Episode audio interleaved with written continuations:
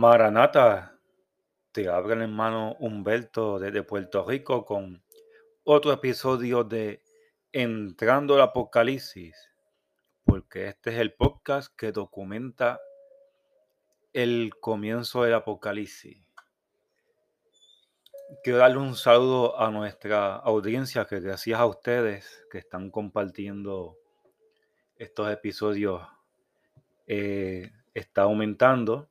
Quiero saludar a nuestros amigos y hermanos de Chile, de México, tenemos de Estados Unidos, naturalmente de aquí de Puerto Rico.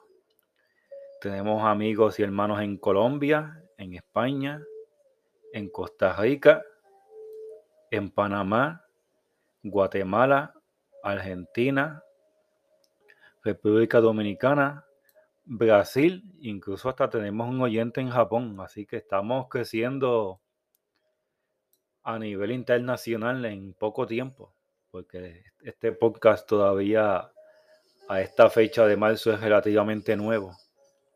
Así que doy gracias a todos los que nos siguen. Dios les bendiga. Les pido que, ¿verdad? Si no se han suscrito, que se suscriban y que compartan este podcast para que otras personas se beneficien con la verdad de lo que está ocurriendo.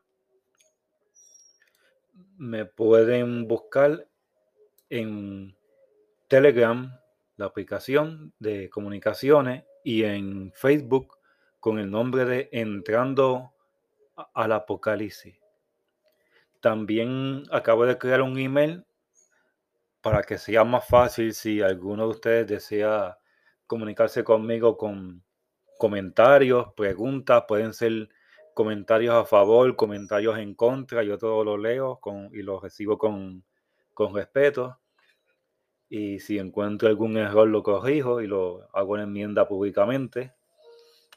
O quizá algún tip, alguna información importante que usted le, le haya llegado relacionado a este tema y que usted cree que yo deba compartirla, también me la puede enviar. Yo la estudio para comprobar eh, su veracidad y la comparto por acá con mucho gusto. Así que me pueden escribir al email entrando al apocalipsis arroba gmail.com. Escriben la frase entrando al apocalipsis, todo junto sin espacio Así que es en todo corredito sin ningún espacio, entrando al apocalipsis arroba gmail.com.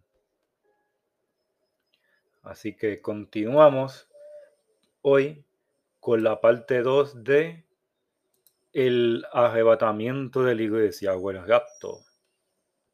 Esta es la parte 2, ya que hay mucha confusión en realidad a lo que es el, este arrebatamiento de la iglesia.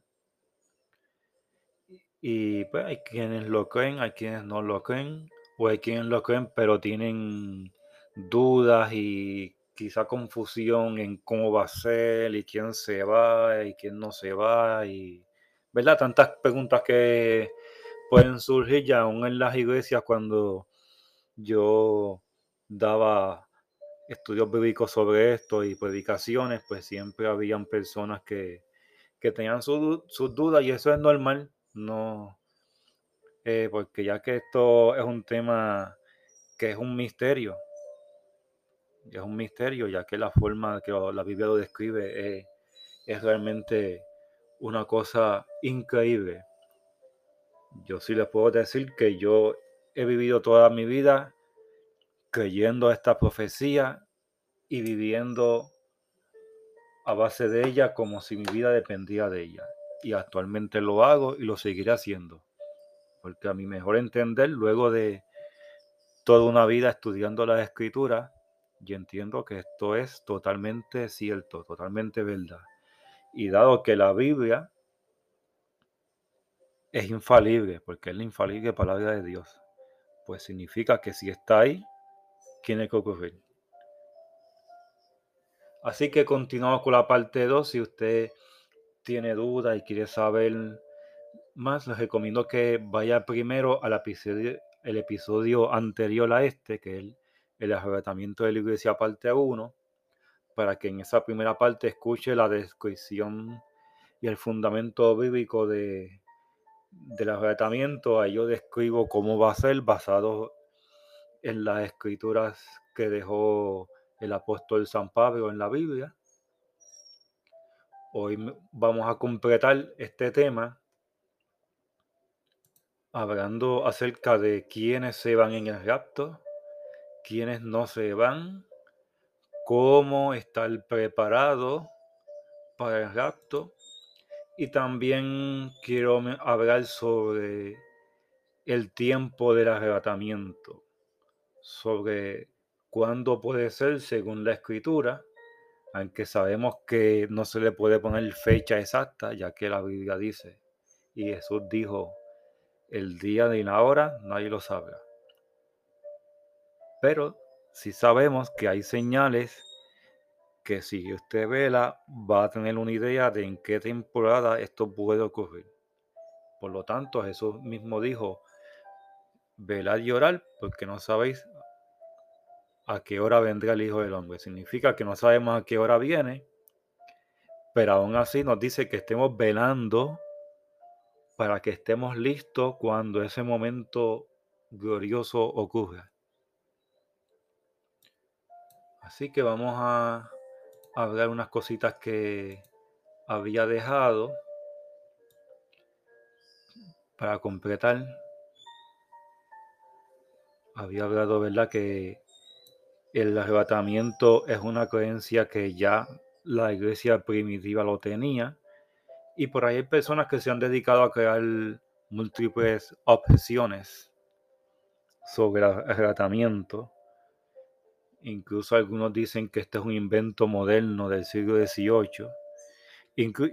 incluso durante estos estudios yo he tenido debates ardientes con otros maestros dentro de la misma iglesia y han sido debates públicos donde hemos debatido todas las variaciones y objeciones de la, acerca del arrebatamiento. Así que yo puedo decir que he estudiado todas las objeciones, las he considerado seriamente, no simplemente las he descartado porque no es lo que yo creía, sino que las he estudiado para ver si tienen algún, algún fundamento válido y hay algo que debería corregir en cuanto a, lo que yo he creído y he enseñado sobre eso.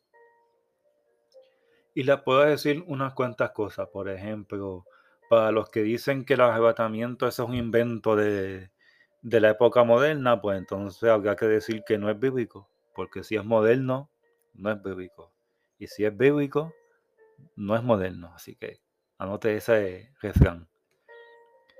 Hay de hecho evidencia, aparte de lo que yo leí las escrituras, que lo dice bastante claro y describe el evento del arrebatamiento. Eso lo puede escuchar en, el, en la parte 1, donde yo hablé de, eso con detalle. Pero para refutar lo de que es un invento del siglo XVIII, como dicen algunos, donde supuestamente se hizo popular por algún predicador de, de esa época, es bueno que ustedes sepan que aparte de que la iglesia primitiva, según la Biblia, esperaba este momento del rapto, Sir Isaac Newton, el famoso inventor, el científico, él era creyente y él era gran estudioso del Apocalipsis y de la Biblia, por si no, no lo sabían. Incluso él creía en el arrebatamiento de la iglesia y él escribió un comentario bíblico del libro del Apocalipsis. Este comentario bíblico usted lo puede buscar online, quizá en alguna librería eh, a través del internet. También si usted busca bien es posible que consiga una copia gratis eh, buscando en, Google. Eh, también se encontró evidencia de un sermón apocalíptico del siglo IV para que no digan verdad que esta es una cosa moderna que alguien se inventó. Esto es del siglo IV, se encontró un sermón de un autor al quien se le llamaba Pseudo Efren, quien era un padre sirio en la iglesia para el siglo IV. Y claro, hacia la referencia a la escritura de la Biblia. Sí que hay evidencia de que esto es un algo antiguo y creído desde, desde el siglo I, desde, desde que se escribió. Otra cosa que se discute mucho es el tiempo de la tribulación, que algunos dicen que van a ser antes de- del arrebatamiento de la iglesia, que yo mencioné brevemente eso. Otros dicen que va a ser a mitad de los siete años de la tribulación, que la tribulación es sinónimo del apocalipsis. Y otros dicen que al final de la tribulación. He tenido ya debates con varias personas abiertamente, aún dentro del mismo templo, y la conclusión es que va a ser antes, porque Dios va a tener misericordia de su iglesia. Lo que estamos viviendo en estos días, con estos asuntos de la guerra, la recesión, que los alimentos están caros, eh, ¿verdad? Y todas estas cosas que están pasando son las señales de Mateo capítulo 24, en la cual fundamentamos este podcast, que es lo que queremos eh, documentar principalmente. Lo que Jesucristo en ese capítulo de Mateo llama el principio de dolores, que es la introducción o el comienzo del Apocalipsis. Y tenemos entonces escrituras bíblicas que sustentan que esto va a ser antes de, la tribulación, el, el arrebatamiento. Tenemos un ejemplo en Apocalipsis capítulo 3, versículo 10 nos dice, por cuanto has guardado la palabra de mi paciencia, y yo también te guardaré de la hora de prueba que ha de venir sobre el mundo entero para probar a los que moran en ella. Fíjate que dice, para guardarte de, no para guardarte en la hora, sino para guardarte de la hora. O sea que no vas a estar aquí cuando esa hora de la prueba llegue sobre el mundo. Y esa hora de la prueba se refiere a la tribulación, el apocalipsis de los siete años. Más aún, sabemos que eso es condenación porque eso lo que va, lo que se va a manifestar en esos siete años es el juicio de Dios en la forma más severa de toda la historia de la humanidad. Y sabemos que dice la Biblia en Romanos capítulo 8, versículo 1, que no hay condenación para los que están en Cristo Jesús. Y en Romanos 5, 9 dice Pablo, se nos dice que seremos justificados por la sangre de Cristo para ser salvos de la ira de Dios. Así que vamos a ser liberados de esa hora de prueba, que esa hora, al decir hora, en este caso es sinónimo del, de los siete años del Apocalipsis. No vamos a estar aquí. Podemos, hay otros textos bíblicos que sustentan que será antes, porque dice la palabra que siempre estaremos con el Señor donde Él vaya. También tenemos pruebas de que van a ocurrir las bodas del Cordero en el cielo después del arrebatamiento. Mientras aquí en la tierra van a estar muriendo y siendo castigados con la, con la tribulación del Apocalipsis, nosotros en el cielo, la iglesia que se va, va a estar disfrutando de las bodas del Cordero y recibir los premios y galardones que Dios le va a dar a sus salvos, a sus santos. Esto se conoce como el tribunal de, de Cristo, del cual voy a hablar en otro episodio. También podemos notar que en Apocalipsis capítulo 4 te habla cuando le dice al apóstol, sube acá y te mostraré las cosas que han, de pasar después de esta. O sea, las cosas que han de, han de pasar después de lo que, de la era de la iglesia que se describe en los primeros tres capítulos de, de Apocalipsis. Y podemos notar que la iglesia no se vuelve a mencionar desde ese momento en adelante del capítulo 4 en Apocalipsis hasta el final de Apocalipsis, más o menos como en el capítulo 19 hasta el capítulo 19 no se vuelve a mencionar la iglesia, porque del capítulo 4 en adelante ocurren los juicios, castigos de la, del, del Dios poderoso y los mismos juicios del mismo diablo, porque se van a, manifestar tanto el, la ira de Dios como la ira del diablo contra la humanidad con, al mismo tiempo. Lo cual es tema de estudio para irlo explicando poco a poco en episodios siguientes, que es una de las metas que tengo. Así que basado en eso, podemos decir que la iglesia no va a estar aquí. Me refiero a la iglesia que se va para el cielo, porque va a haber una iglesia que se va a quedar, que va a ser la iglesia mundana, y ahí me voy a explicar qué es eso. Voy a hablar acerca de los que se van y los que no se van en el arrebatamiento. Antes de mencionar ah, eh, eso, quiero ah, hablar de precedentes el arrebatamiento podemos decir que ya ha ocurrido antes, pero no masivamente de todos sus santos, sino hay dos primicias en el Antiguo Testamento. Por ejemplo, en Génesis 5.24 usted puede leer que Enoch, quien dio testimonio de, de ser fiel a Dios, fue levantado vivo al cielo por Dios. La historia de él usted la puede leer en Génesis capítulo 5. Y en capítulo 7 vino el juicio de Dios sobre la tierra. Y dice Génesis 7:10. Vino el diluvio, pero Enoch ya había sido levantado al cielo. También ah, tenemos el ejemplo de Elías en Segunda de Reyes capítulo 2, donde Elías fue levantado vivo al cielo. Y esos son ejemplos de arrebatamiento. Y si usted quiere un tercer ejemplo de arrebatamiento, el mismo Jesucristo fue arrebatado al cielo luego de su resurrección. Tal como dice la Biblia, cuando yo describí el arrebatamiento, según lo dice el apóstol Pablo, resucitarán primero y, y serán levantados al cielo vivos. Pues Jesucristo fue resucitado y levantado vivo al cielo. Usted conoce la historia de, la resurrección y ascensión de Jesucristo, que está ahí en el primer libro en el primer capítulo del libro de los Hechos. Usted puede leer sobre eso. Así que ahí tenemos ejemplos. Jesús como primicia de los santos, pues dio ejemplo y él mismo pasó por ese evento. Ahora nos faltamos nosotros.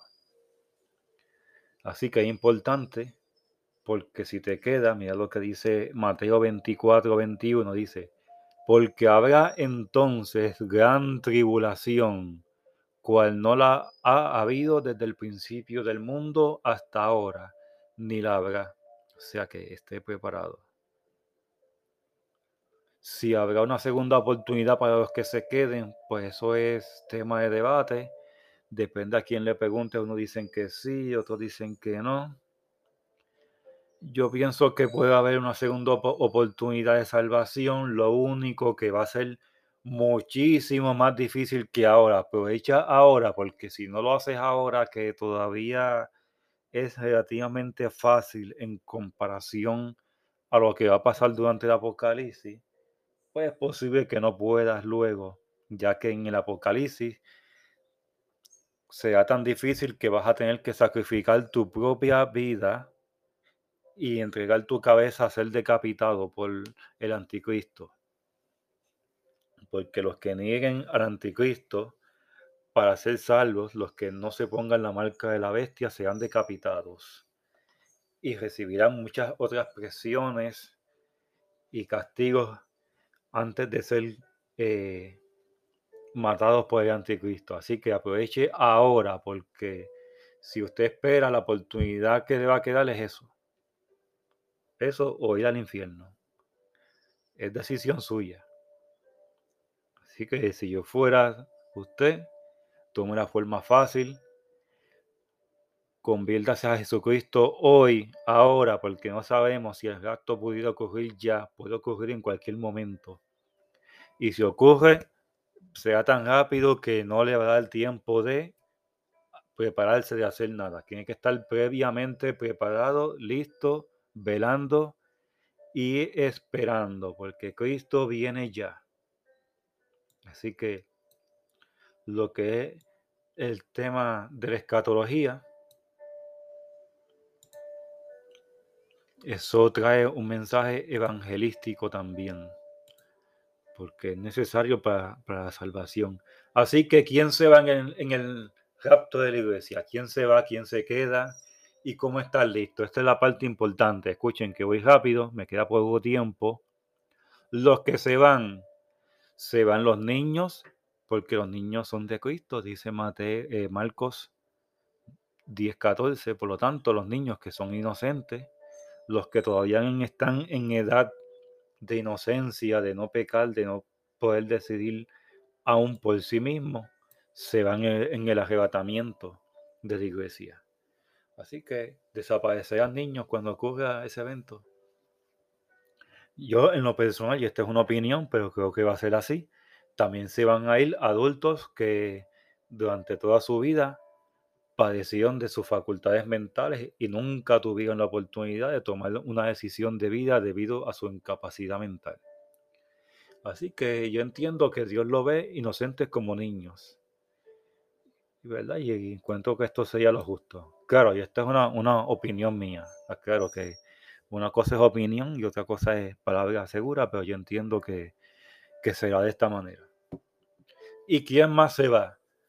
Pues se va a la iglesia de Dios, se van aquellos que han aceptado a Cristo como Salvador, los que se han arrepentido de sus pecados y se han apartado del pecado, porque no es lo mismo arrepentirse que apartarse del pecado. Si usted se ha arrepentido y usted va a la iglesia pero no se ha apartado del pecado, usted no se va, usted se queda y va a sufrir la ira de Dios.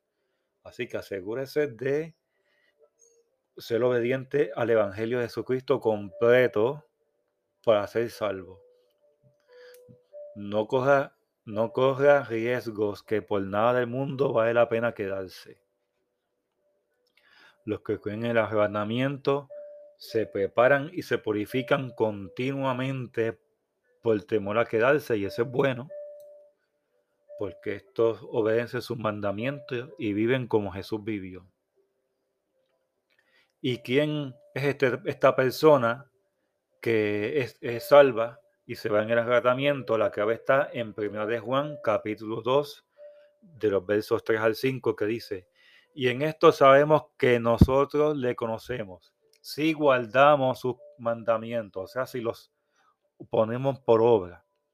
El que dice, yo le conozco y no guarda sus mandamientos, el tal es mentiroso y la verdad no está en él, pero el que guarda su palabra, o sea, el que la sigue y la obedece fielmente y la vive, en este verdaderamente el amor de Dios se ha perfeccionado. Y por esto sabemos que estamos en él. Y esa es la clave. Primera de Juan, capítulo 2, versos 3 al 5. Apúntelo y vívalo y de inmediato porque no hay tiempo. Y esto no depende de denominaciones específicas, ni siquiera de, de que uno sea miembro oficial de una religión o de otra religión, sino de esta relación con Jesucristo y que se viva de acuerdo a como dice la Biblia. Así que no es suficiente hacerse llamar cristiano y ir los domingos a la iglesia, sino que usted tiene que cumplir con este requisito de Primera de Juan capítulo 2. ¿Y quién no se va? ¿Quién se queda? Pues se queda todo aquel que no ha aceptado a Cristo como su Salvador, que son los inconversos. Eso lo encuentras en Juan 3:18. Los creyentes en Cristo que se apartaron, los que apostataron, los que se desviaron. Mateo 24:13.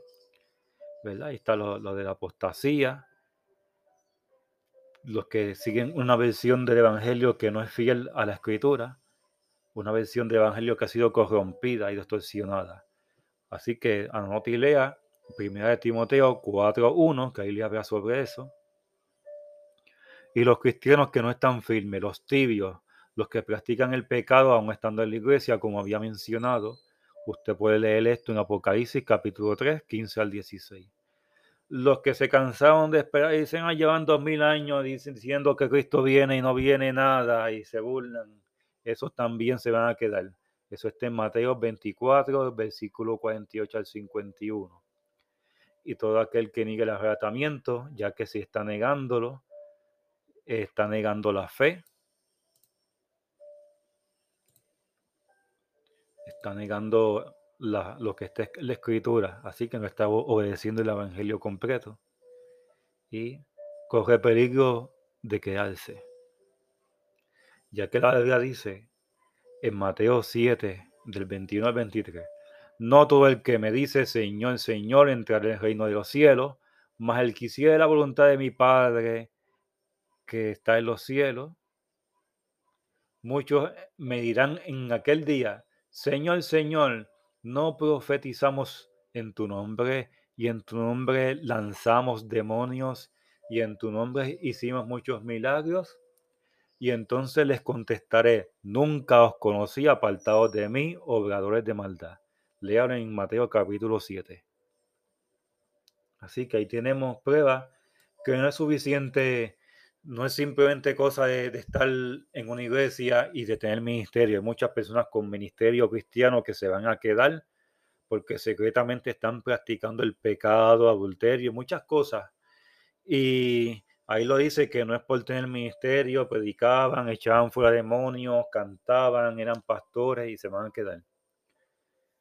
Así que usted sea fiel al Evangelio completo de Jesucristo, aparte de ser el pecado, vele, estudie la Biblia y ore, sea fiel a la verdad para que usted sea salvo en Cristo Jesús. Y eso es lo que va a determinar que usted va a ser salvo. Por eso cuando ocurre el arrebatamiento, va a haber mucha iglesia que se va a quedar igual que cualquier otro impío. Y se van a ir con Dios personas que eran fieles a Él y que incluso eh, uno pensaba que no se iban a ir, pero eran fieles a Dios, al, Evangelio. Y van a haber muchas sorpresas en el cielo y muchas sorpresas en la tierra acerca de quién se fue y quién se quedó. Así que esto es un asunto de vida o muerte y el tiempo se acaba y ya estamos a punto de comenzar el apocalipsis. Así que ya, ¿verdad? Les de las primicias, les hablé de quién se va, les hablé de quién se queda.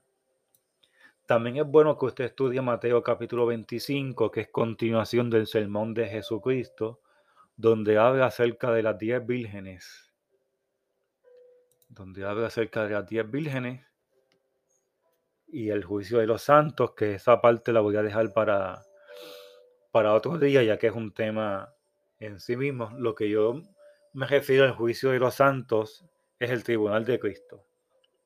Es un tribunal donde no es para salvación o condenación, sino que el que pase ese tribunal ya va a estar en el cielo luego de haberse llevado, haber sido llevado en el rapto de la iglesia. Y en ese momento Dios va a juzgar las cosas que hizo en esta obra para darle recompensas adicionales por las, por las buenas obras que usted hizo a favor de él. Y los que hicieron más a favor de él van a tener más recompensa. Los que hicieron menos, pues menos recompensa. Pero aún así usted sea salvo si ya se fue en el arrebatamiento esto no es un juicio para ver si te salvas y te condenas, ya que la salvación no es por obras, como acabo de describir, de que te salvas por méritos propios, sino que te salvas por los méritos de Jesucristo. Así que, y ese es un tema que eh, también hay, que abundar más en detalle sobre él, ya que también causa confusión. Así que para terminar rapidito, ¿cómo te preparas para irte en el rapto? Haz confesión de fe, conviértete a Jesucristo, acéptalo. Si tienes dudas, escríbeme a mi email entrando al apocalipsis gmail.com y yo te voy a ayudar con todo lo que necesites. Hablamos. Estudia la palabra de Dios para seguir sus mandamientos. Busca llenarte del Espíritu Santo con oración, ayuno, obediencia a su palabra y servicio a Él. Rechaza el pecado en tu vida, combate los deseos carnales y la vanagloria de la vida. Ora diariamente, habla con Dios y pídele que te ayude en tu debilidad, porque todos tenemos debilidad y tentaciones. Es normal tener tentaciones, lo que tienes que evitar es caer en ellas. Háblale a otros sobre este tema, hablarles de Cristo y busca una iglesia donde se predique el evangelio completo de Cristo. Y esto es lo, lo que tengo por hoy. Así que sigan pendientes. Vamos a seguir monitoreando la situación de Rusia, Ucrania y todo lo demás que está pasando, porque a veces nos concentramos en una sola crisis, pero no nos damos cuenta que las demás crisis son parte del mismo evento, de todas las señales del comienzo del Apocalipsis. Esperamos a Jesucristo en cualquier momento y vamos a seguir hablando de otras profecías bíblicas y vamos a actualizar según sea necesario sobre el asunto de la guerra que está ocurriendo. Hay un gran peligro, tienen que estar preparados física, material y espiritualmente sobre todo. Así que si les gusta este podcast, les pido que se suscriban y que lo compartan para que otras personas les llegue la verdad y la palabra de Dios y, y la verdad los haga libres, como dice Jesucristo. La verdad los haga libres, así que esta semana continuaremos haciendo más episodios y que el Señor los bendiga. Maranata.